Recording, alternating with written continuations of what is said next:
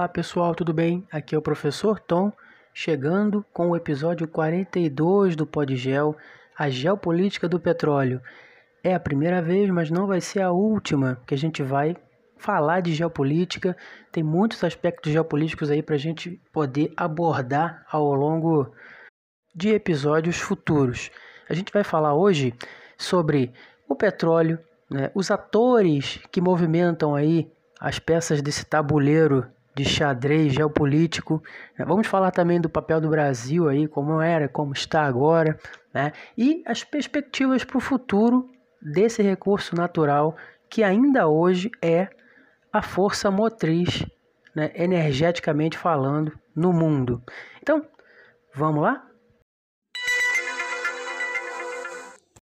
Então, falar de geopolítica do petróleo é falar dos cenários e dinâmicas políticas globais referentes ao principal recurso natural da atualidade, que esteve em boa parte dos últimos tempos em disputa pelas grandes potências econômicas internacionais.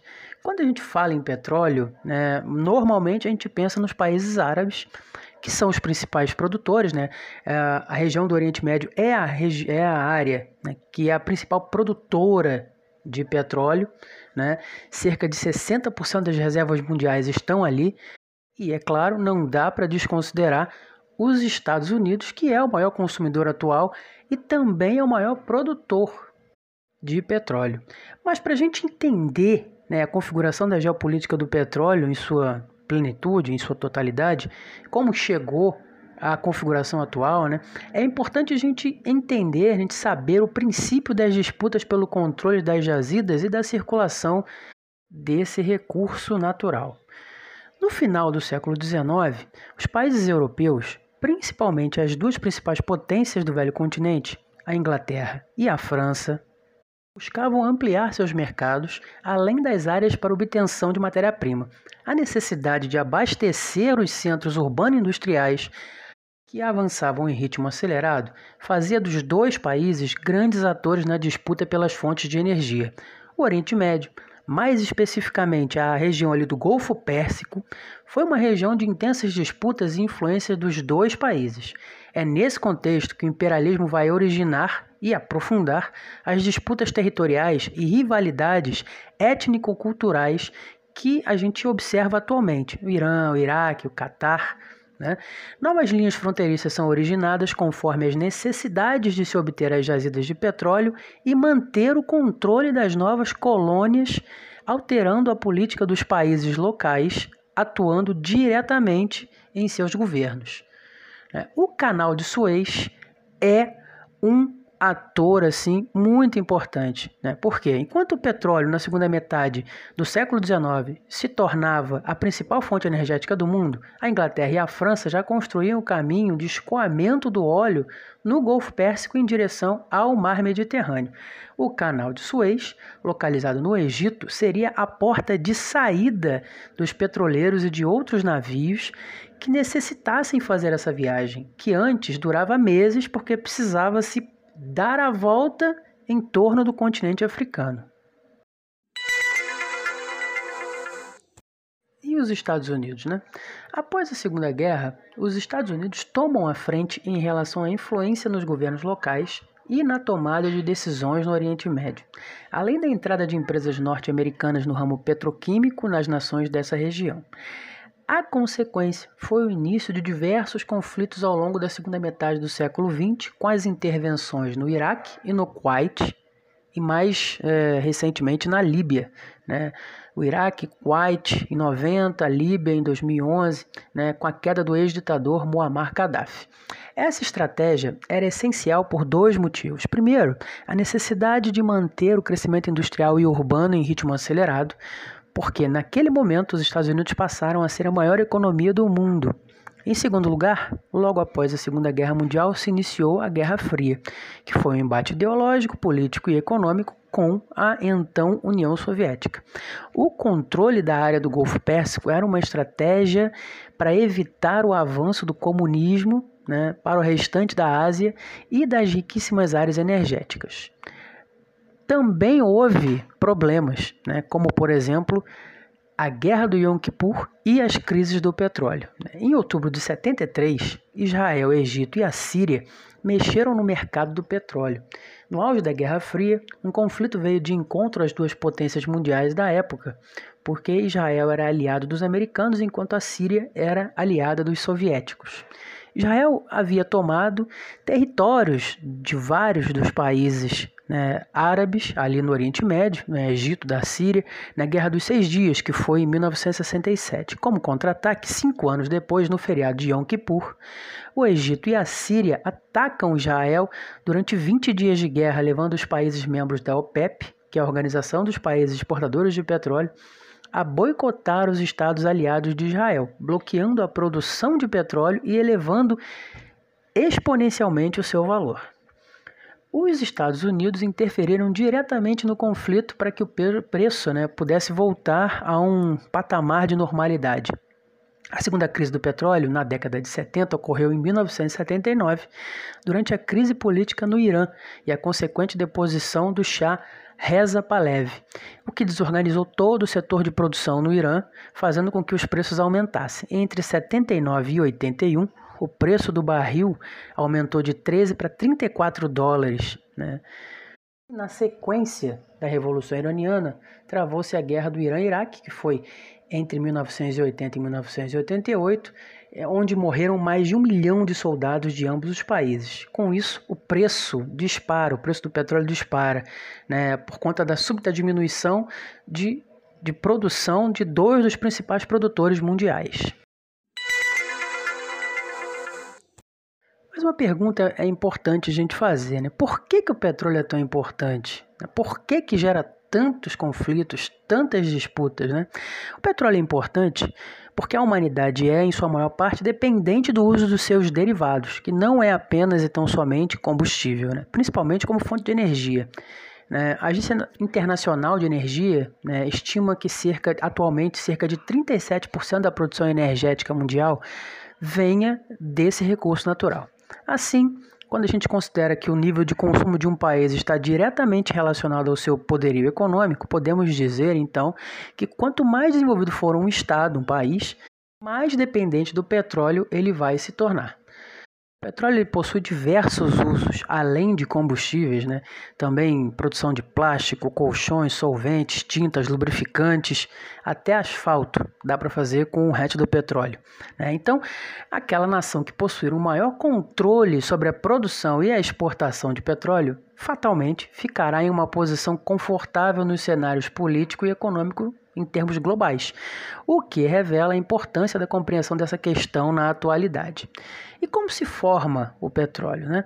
O petróleo ele surge durante o processo de formação das bacias sedimentares, né, as formações geológicas bacias sedimentares. Quando a deposição das camadas de sedimentos, que são as partículas de rocha, sobre o fundo dos oceanos vai se é, vai acontecendo né, aos poucos e vai soterrando os restos orgânicos de plantas e animais.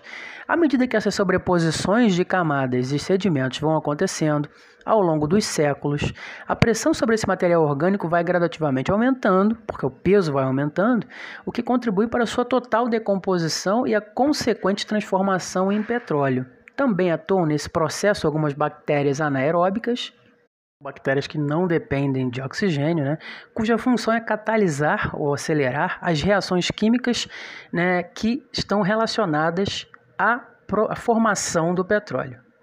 E quem são os países né, envolvidos na geopolítica do petróleo? Né? Desde a Revolução Técnico-Científica e Informacional na década de 70, a produção e extração de petróleo aumenta ano após ano, devido às novas regiões do planeta em que que passaram né, pelo processo de industrialização acelerado e que vem se mantendo até o momento, como no caso do Sudeste Asiático, em particular a China.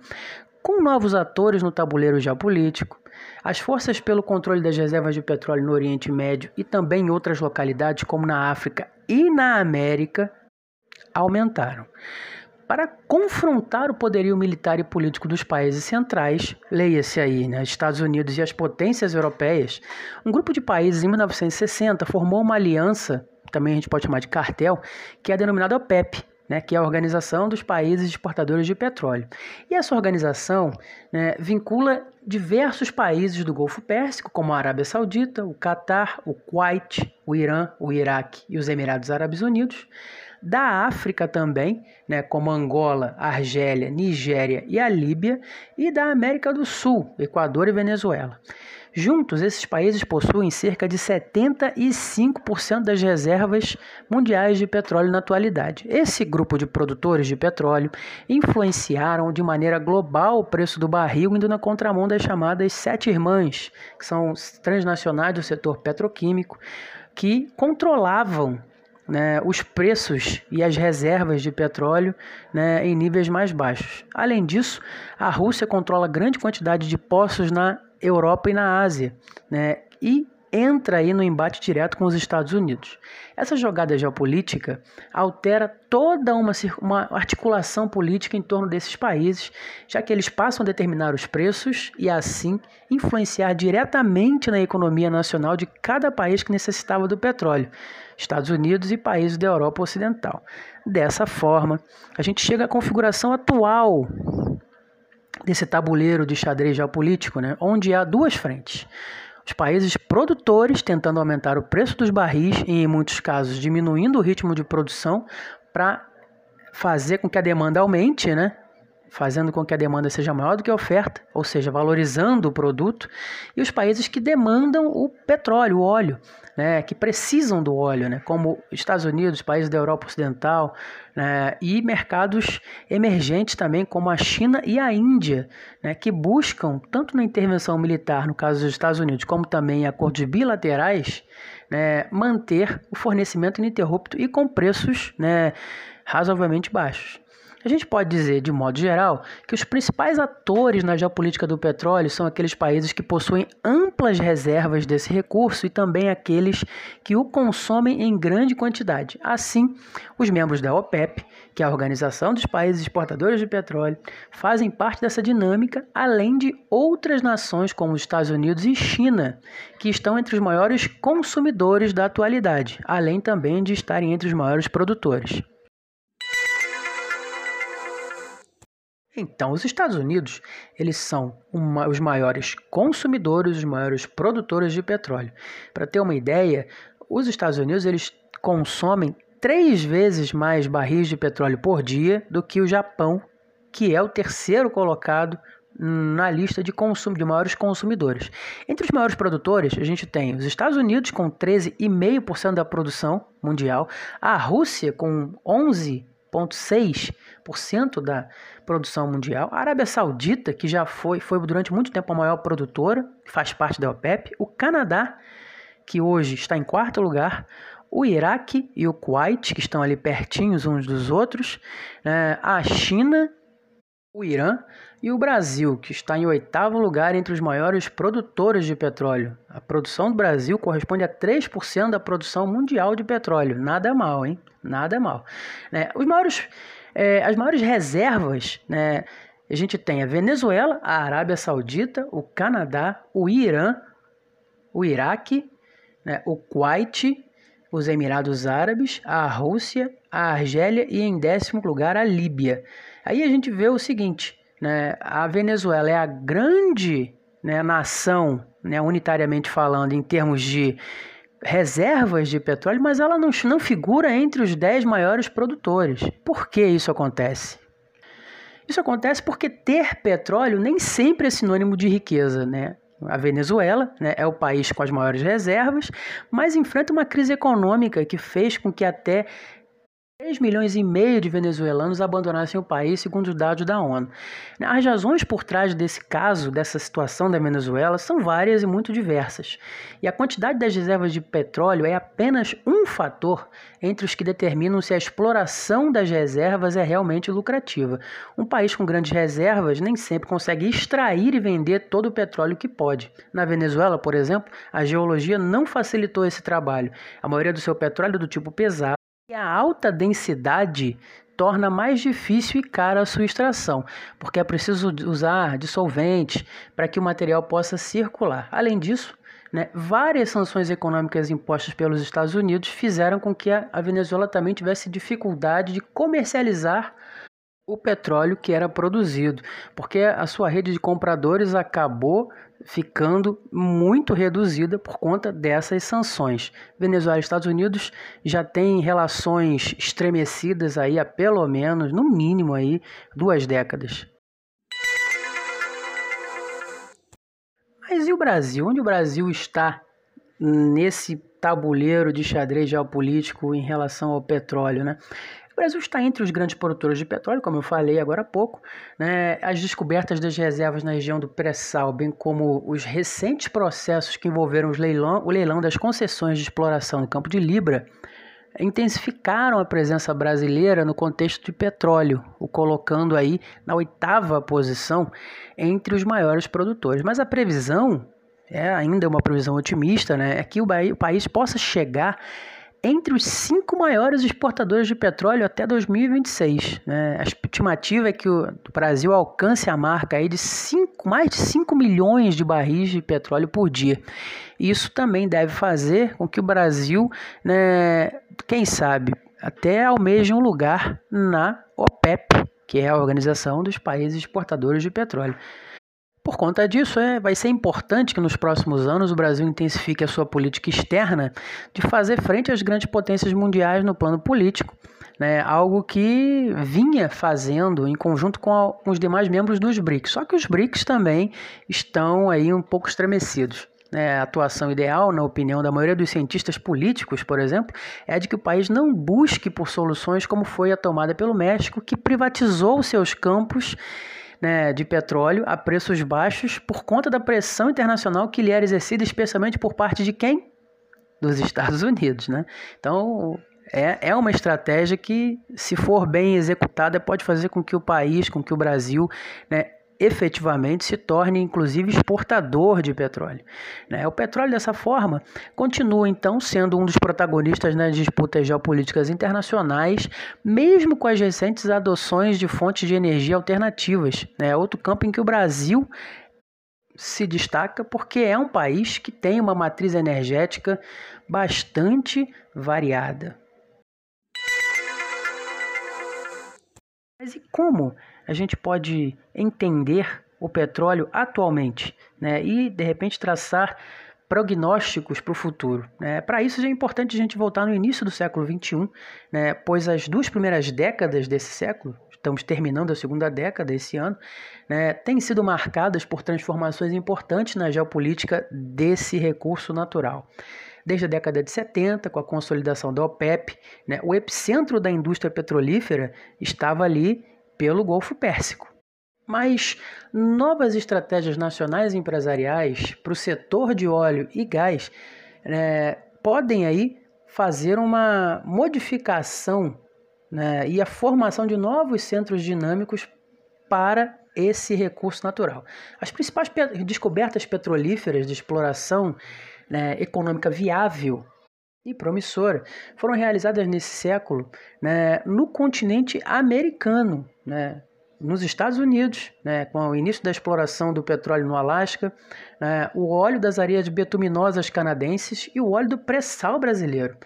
A prova disso é que em 2018 os Estados Unidos assumiram o posto de maior produtor de petróleo do mundo, que era da Arábia Saudita, com a produção de mais de 11 milhões de barris de petróleo por dia. O Canadá bateu recorde de comprovação de reservas provadas, totalizando mais de 179 bilhões de barris, e o Brasil ingressou na lista dos 10 mais, atualmente já é o oitavo. É, produtores de petróleo com média aí de 2,5 milhões de barris por dia, ultrapassando né, um dos países da OPEP, que é o Kuwait, por exemplo.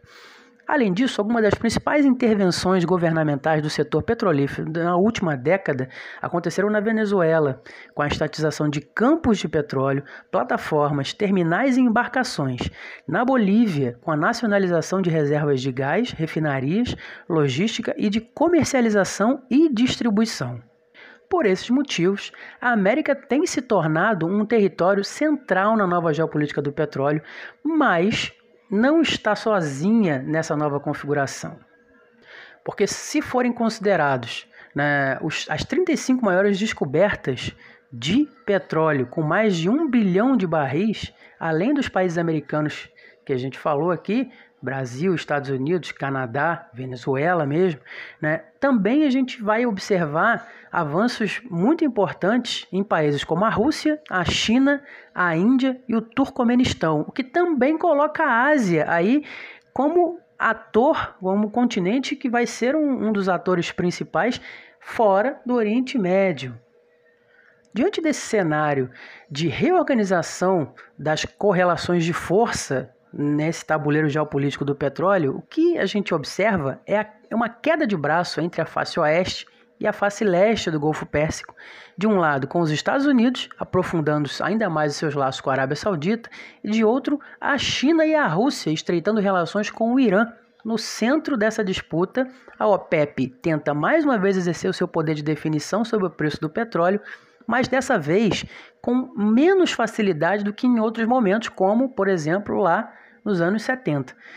Em momentos de transformação como esse que a gente está vivendo, inevitavelmente se reabrem debates sobre os limites de uma fonte energética escassa e não renovável, como é o caso do petróleo. Né? Foi assim na década de 70, nos choques do petróleo, em 73 e 79, colocaram aí numa agenda pública, entre aspas, o debate sobre o fim da era desses combustíveis fósseis como grandes atores da produção energética. Não só o petróleo não se escasseou, né, como novas descobertas foram sendo feitas, né, o que tem mantido o petróleo no centro das disputas econômicas internacionais desse século. A sustentabilidade ambiental e climática, assim como as possibilidades abertas pelas inovações tecnológicas, certamente são motores que impõem a necessidade de que os estados e empresas petrolíferas né, busquem estratégias de transição da matriz energética. Mas né, a gente observa também o seguinte, que as questões ambientais, climáticas e tecnológicas, elas até podem influenciar na transição da matriz energética, mas certamente não a determinam, não vão fazer, não são esses fatores que efetivamente vão fazer com que a gente tenha uma mudança na matriz energética. Porque é a questão financeira e política que efetivamente né, determina né, a matriz energética, né? O, são os, os elementos geopolíticos, né? O longo prazo, né? Pela segurança energética, pela, por saber que há uma matriz que ainda pode ser utilizada, e também o aspecto financeiro, que é o curto prazo dos ganhos acionário nas bolsas, né? A especulação financeira. O que resta para a gente entender é se esse conjunto de mudanças geopolíticas, nacionais e empresariais vão acontecer de forma lenta e gradual ou de forma mais rápida. O certo mesmo é que existe efetivamente uma nova configuração geopolítica do petróleo em andamento. Então, pessoal, chegamos ao final de mais um Podgel, Podgel 42. Falamos sobre a geopolítica do petróleo. Espero que vocês agora tenham uma noção melhor sobre a importância desse recurso natural, né, as discussões acerca desse recurso natural né, e espero também que vocês mandem para a gente aqui o feedback, que vocês sigam a gente nas redes sociais, lá no Instagram, lá no Facebook, lá no YouTube. Assinem o Podgel em um dos agregadores, no Anchor, no Google Podcast, no Spotify, no Castbox, agora no Podcast Addict também vários agregadores.